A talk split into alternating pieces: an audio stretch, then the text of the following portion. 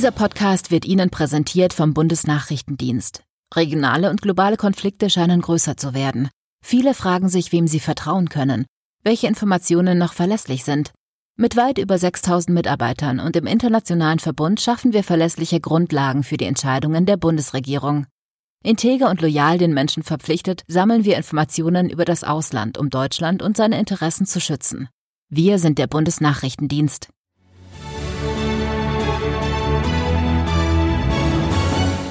FAZ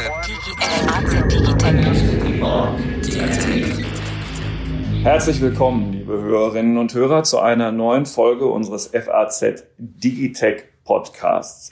Ja, es sind bewegte Zeiten für die Autohersteller rund um die Welt und natürlich auch für das deutsche Vorzeigeunternehmen Daimler, das in diesen Tagen besonders viele Schlagzeilen macht, sei es auf der Hauptversammlung in der vergangenen Woche, sei es wegen der jüngsten Zahlen, die soeben vorgelegt worden sind.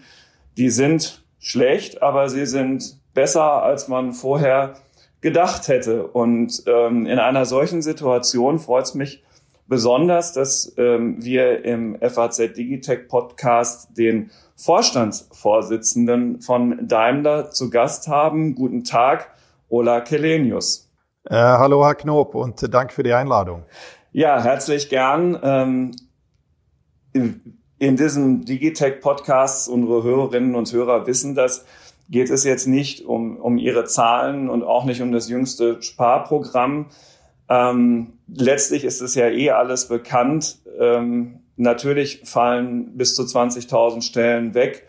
Ähm, das ist alles vielfach diskutiert. Es soll hier um die Frage gehen, wie Daimler in die Zukunft fahren will. Es soll um Dinge gehen wie Partnerschaften mit dem amerikanischen Unternehmen Nvidia, einem, einem großen Chip-Hersteller. Es soll um die Zukunft von M-Books gehen. Es soll um IT-Jobs bei Daimler gehen. Ja, und dann letztlich auch darum, warum Daimler eigentlich irgendwann mal seine Tesla-Aktien verkauft hat. Aber lieber Herr Kelenius, lassen Sie uns mit Nvidia anfangen. Sie haben vor einigen Wochen verkündet, dass Daimler gemeinsam mit Nvidia ein eigenes Betriebssystem entwickeln möchte. Was soll denn das eigentlich sein?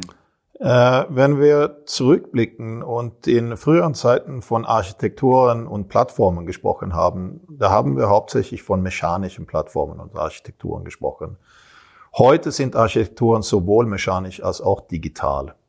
Und was wir für Mercedes entschieden haben, ist, äh, wir entwickeln ein Betriebssystem, also eine digitale Architektur für das Auto äh, in allen Domänen. Also ein Basisbetriebssystem, aber dann auch Applikationsdomänen äh, für die verschiedenen Funktionen. Ob es jetzt Fahren ist, Infotainment, Fahrassistenz oder, oder Body-Funktionen im Auto. Und für eine dieser Domänen äh, haben wir entschieden, mit NVIDIA äh, zusammenzuarbeiten, und zwar für Fahrassistenz beziehungsweise automatisiertes Fahren. Äh, das ist ein Unternehmen, was wir seit vielen Jahren kennen. Wir arbeiten sehr gut zusammen. Wir nutzen auch heute schon in unseren Autos deren Chip-Technologie. Und hier äh, äh sind zwei sagen wir, tech-orientierte Unternehmen, die sehr gut miteinander harmonieren. Und da wollen wir in einer strategischen Partnerschaft die nächste Generation Fahrassistent, automatisiertes Fahren entwickeln und äh, wirklich für die Kunden äh, äh, diesen Bereich als Use Case deutlich ausbauen. Jetzt ähm, Hörerinnen und Hörer, die in unserem Alter sind, kennen Nvidia möglicherweise nur als Grafikkartenhersteller. Was ist denn da eigentlich los? Haben die sich äh, völlig verändert in den vergangenen Jahren, dass die plötzlich zu einem Partner der Automobilindustrie geworden sind? Äh, das ist in der Tat der Ursprung von Nvidia. Die waren sehr, sehr stark in der Videogaming-Industrie und da sind die Marktführer und haben extrem performante Chips gemacht äh, äh für, für Grafikdarstellungen. Und im Übrigen, als wir unser, äh, unser sogenanntes MBUX, also die Schnittstelle zwischen Auto und äh, Fahrer, Fahrerin im, im, im Auto für Infotainment, da hatten wir schon vor drei Jahren Nvidia-Chips äh, eingestellt und äh, die Leute haben gestaunt, wie gut die Grafik ist.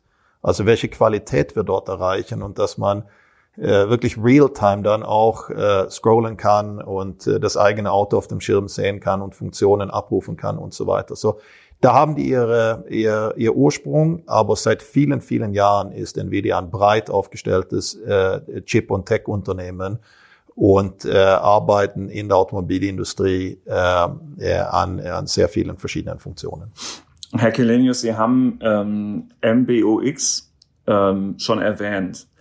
Das ist möglicherweise auch für Ihre Kunden interessant, die sich jetzt für einen neuen Daimler entscheiden. Wenn, wenn Sie ankündigen, Sie bauen ein neues Betriebssystem, dann mag ja vielleicht die Angst sein, dass MBUX dann schon wieder reif für den Müll ist. Aber aus Ihrer ersten Antwort habe ich schon erfahren, das eine ist was anderes als MBUX.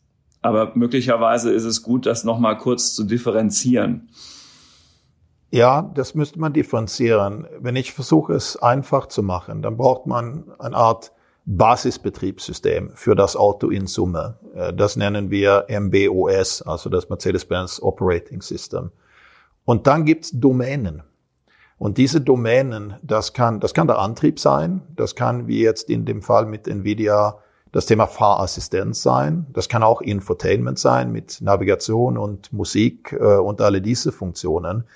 Äh, und gerade die Domäne ist die, die wir MBUX nennen. Mhm. Als wir das Projekt angefangen haben, das ist jetzt äh, mehr als fünf Jahre her, da haben wir wirklich mit einem weißen Blatt Papier angefangen und gesagt, jetzt machen wir ein, ein komplett neues äh, Infotainment-Telematiksystem, was intuitiv ist, äh, natürlich in der Funktionalität State of the Art ist, aber auch ästhetisch passt zu einer Premium-Luxusmarke wie Mercedes, dass wenn man es anguckt, dann sagt man, wow, das ist Mercedes. Äh, und das entwickeln wir evolutionär weiter. Das heißt, alle diese Dinge sind Puzzlesteine, die ineinander passen. Vielleicht kann man es ein bisschen vergleichen mit, äh, mit Microsoft. Man hat ein Windows, aber dann hat man Word, Excel, PowerPoint, mm. also die verschiedenen Funktionen. Das sind quasi unsere Domänen und da ist MBUX eine davon. So die wird weiterentwickelt, nicht weggeworfen. genau, und die Partnerschaft äh, mit Nvidia ergänzt sozusagen das, was, was Sie da im Auto tun mit, mit Fahrassistenzsystemen, so wie Sie es gesagt Exakt. haben. Exakt. Genau. Exakt. Genau. Fahrassistent und automatisierte Fahrfunktionen. Und das heißt außerdem, dass in, im Rahmen dieses Betriebssystems, so wie das in der IT-Branche ja häufig ist, wahrscheinlich auch noch viele weitere Partner gebraucht werden, um die Ziele, die man sich da vornimmt, zu erreichen, richtig?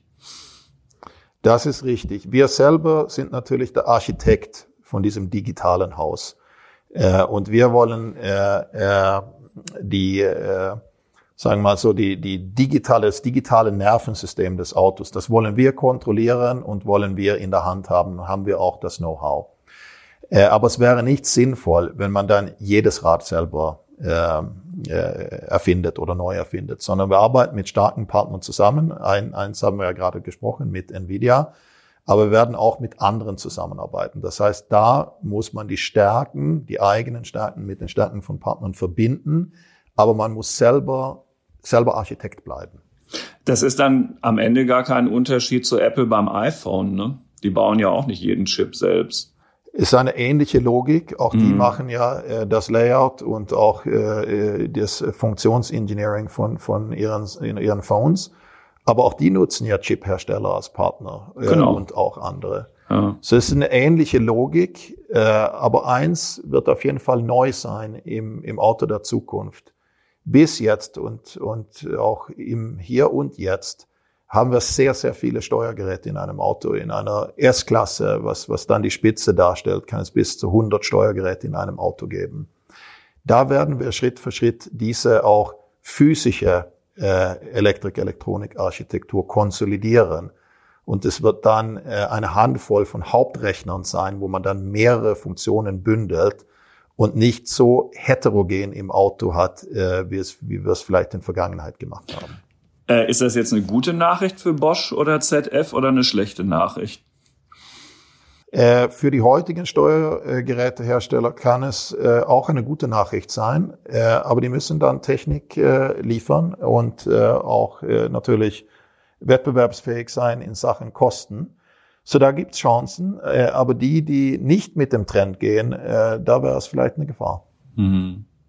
Nun sind diese Steuergeräte das eine, die Software, die dafür nötig ist, ähm, auch alles wichtig genug, aber diese Autos der Zukunft werden ja auch immer mehr ähm, Batterien eingebaut haben.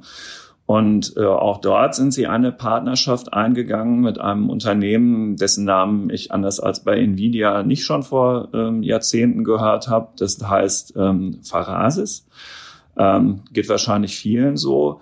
Ähm, warum sind dort solche Partner nötig? Also wie, wie findet man eigentlich heraus, wer da in diesem Geschäft zu einem passt? Und ähm, warum kriegen die Deutschen das eigentlich selber nicht alleine mehr auf die Reihe? dieses wichtige Batteriegeschäft.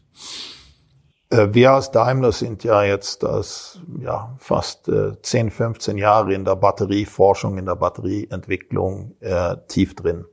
Das heißt, Forschungs- und Entwicklungsaktivitäten, das betreiben wir intensiv. Äh, aber wir arbeiten auch da mit Partnern zusammen. Und äh, gerade für die Produktion der Zellen äh, haben wir ein, ein, ein Lieferantenset, ein Set an sehr starken Lieferanten. Da haben wir entschieden, mit der Firma Farasys einen Schritt weiter zu gehen. Dass wir gemeinsame Forschungs- und Entwicklungsaktivitäten, das machen die in China, das machen die in den USA. Äh, und wir sehen sie als, als, als eines der fortschrittlichsten Unternehmen und auch aufstrebenden Player in diesem Business.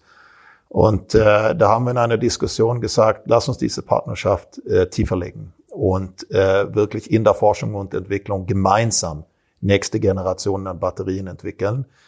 Und die bauen dann auch ein Produktionsnetzwerk für uns, aber nicht nur für uns, äh, da wo wir unsere Produktionsstandorte haben, auf. Äh, ein Projekt ist ja entschieden. Äh, die werden eine äh, Zellenfabrik in, äh, in Bitterfeld in Deutschland bauen. Äh, aber wir diskutieren jetzt auch gerade USA und in China sind wir ja schon unterwegs. Äh, so das, äh, das ist eine spannende Partnerschaft. Äh, da glaube ich, können wir äh, sowohl einiges lernen als auch viel einbringen. Ist nicht die einzige, die wir haben. Auch wir sind mit anderen unterwegs. Wir haben uns auch vor ein paar Jahren beteiligt an einem Startup in Kalifornien äh, für einer der sogenannten Game Changing Technologies. Äh, die Firma heißt Sila Nano. So, wir sind da breit aufgestellt, äh, aber sind jetzt in einer Phase, wo wir gesagt haben, äh, über eine normale äh, Kundenlieferantenbeziehung hinaus wollen wir vor allem in Forschung und Entwicklung äh, tiefer zusammenarbeiten. Hm. Äh, vielleicht doch noch mal eine Einschätzung ähm, und das kann auch gerne von Ihrem eigenen Unternehmen abstrahiert sein. Die, die Stellung der deutschen Wirtschaft in der Batteriefertigung, ist es so, wie es ist, in Ordnung oder gibt es da grundsätzlich schon auch einiges an Nachholbedarf?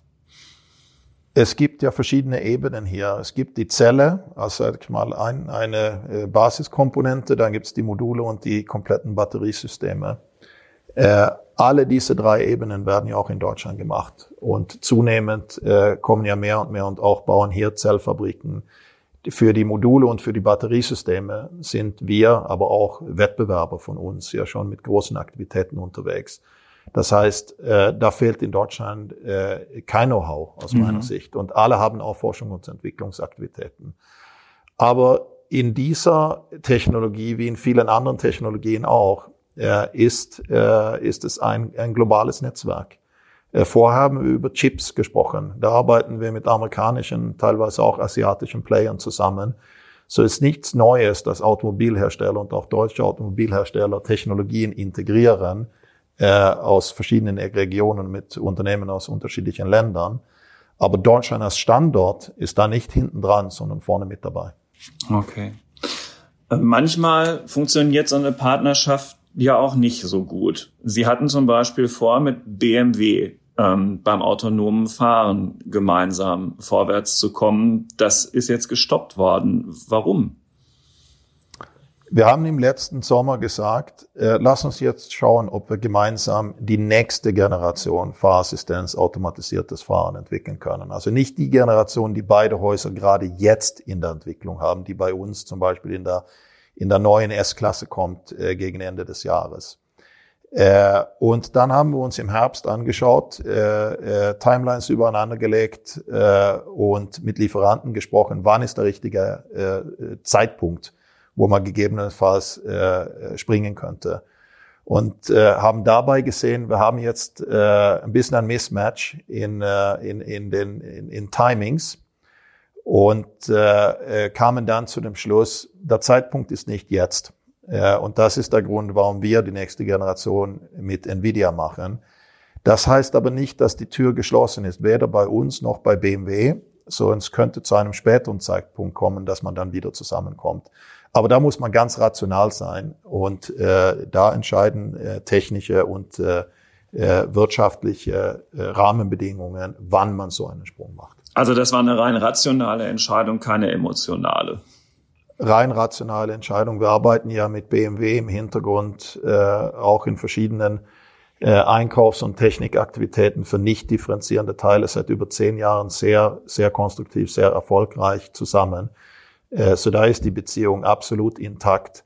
Äh, und äh, bei, bei jeder Partnerschaft, da muss man immer gucken, äh, ergibt die Situation ein Win-Win für beide und ist jetzt äh, der Zeitpunkt, wo man entweder Technologie oder aber auch Kostenvorteile schöpfen kann. Und wenn die Antwort Nein ist, äh, dann hand, handelt man rational.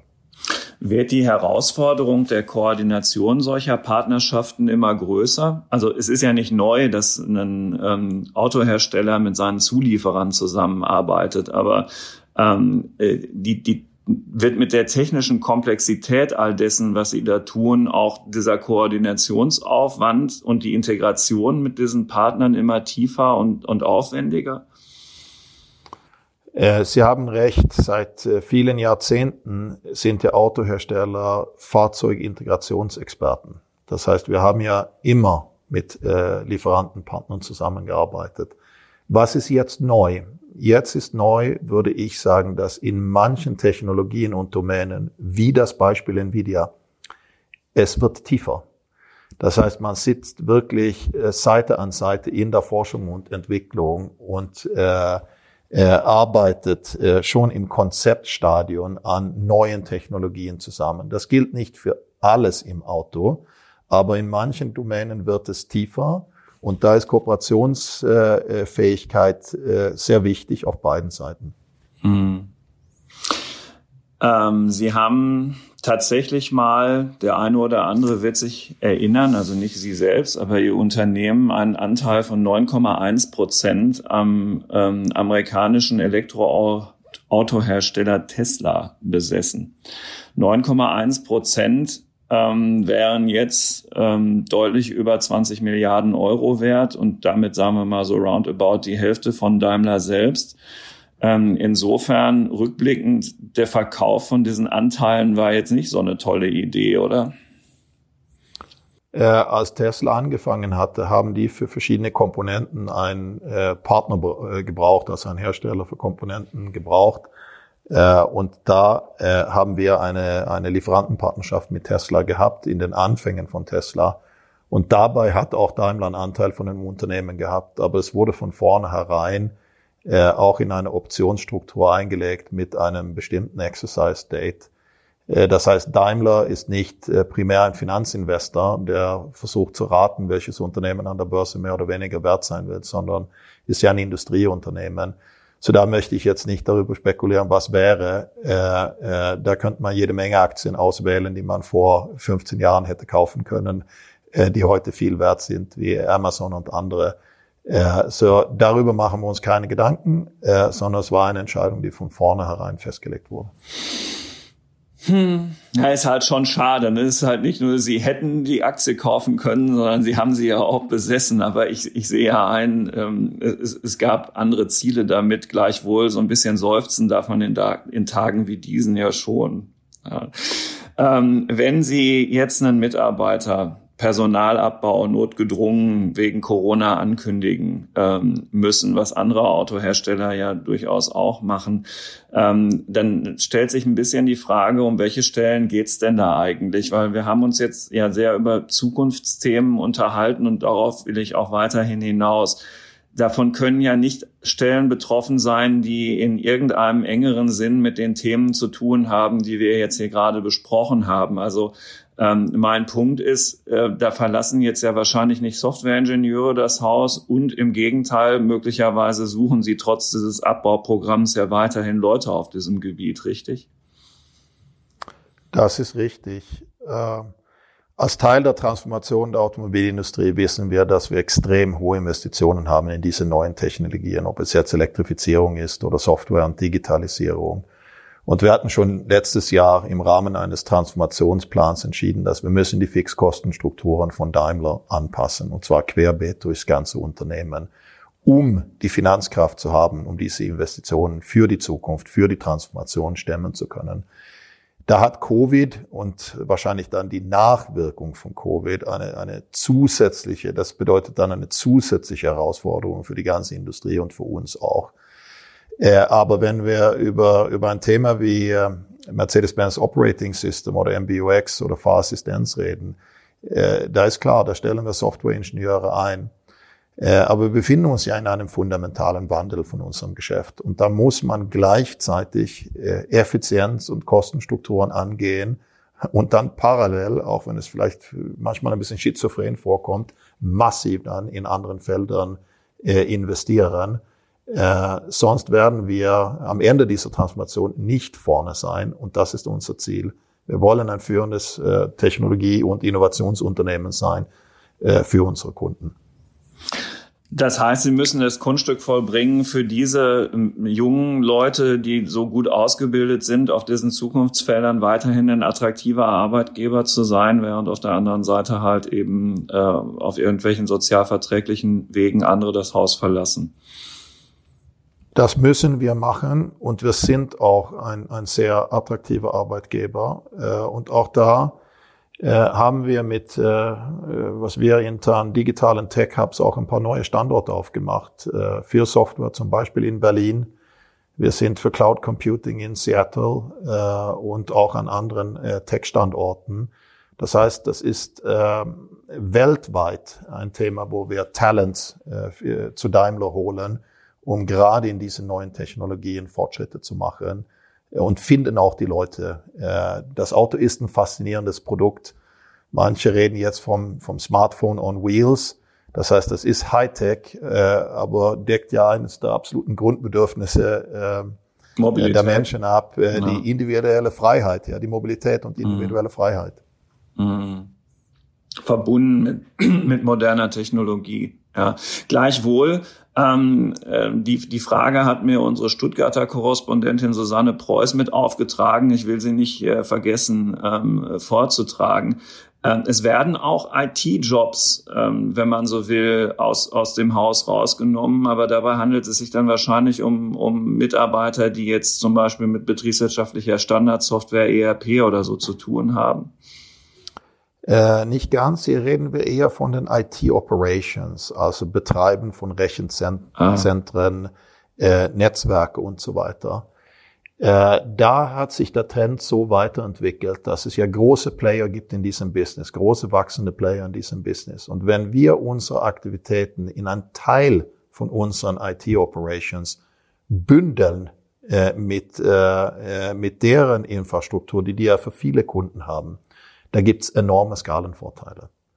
Äh, und dann macht es äh, hier und dort im IT keinen Sinn, für Daimler eine Art Insellösung zu machen, sondern sowohl kostentechnisch als auch äh, IT-technisch Benefits zu schöpfen von, äh, von einer größeren Partnerschaft an der Stelle.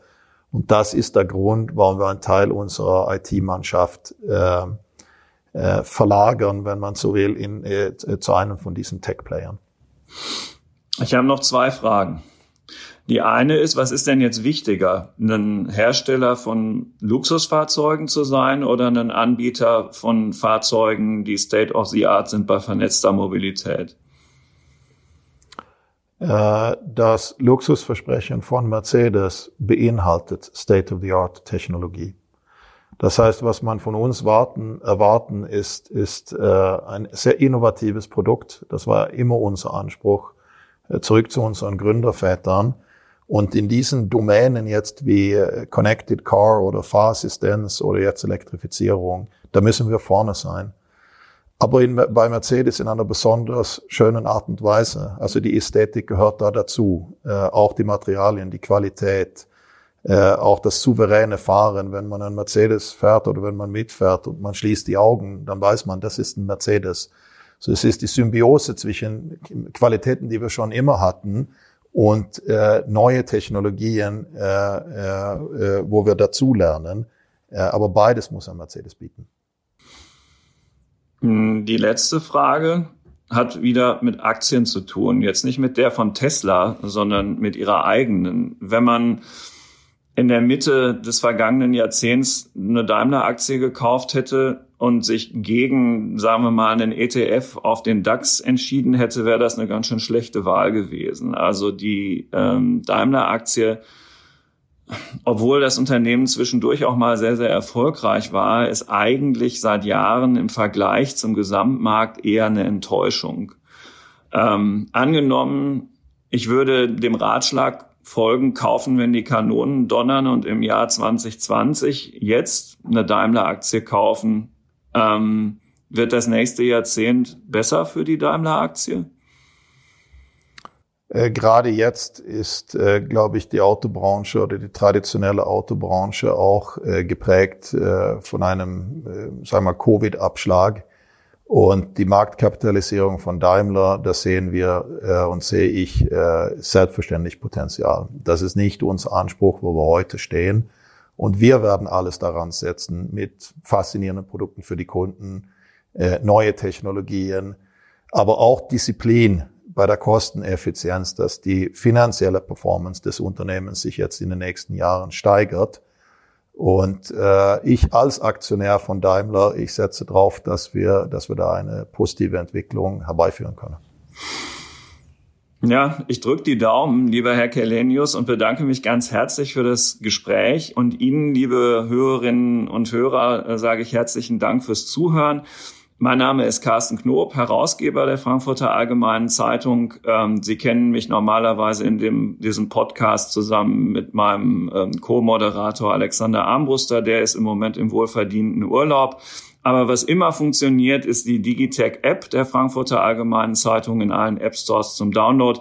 Dieser Podcast ist fest integrierter Bestandteil der App. Probieren Sie es doch gerne mal aus. Und Ihnen, lieber Herr Kelenius, nochmal vielen Dank und alles Gute. Ich danke Ihnen, Herr Knob. Tschüss.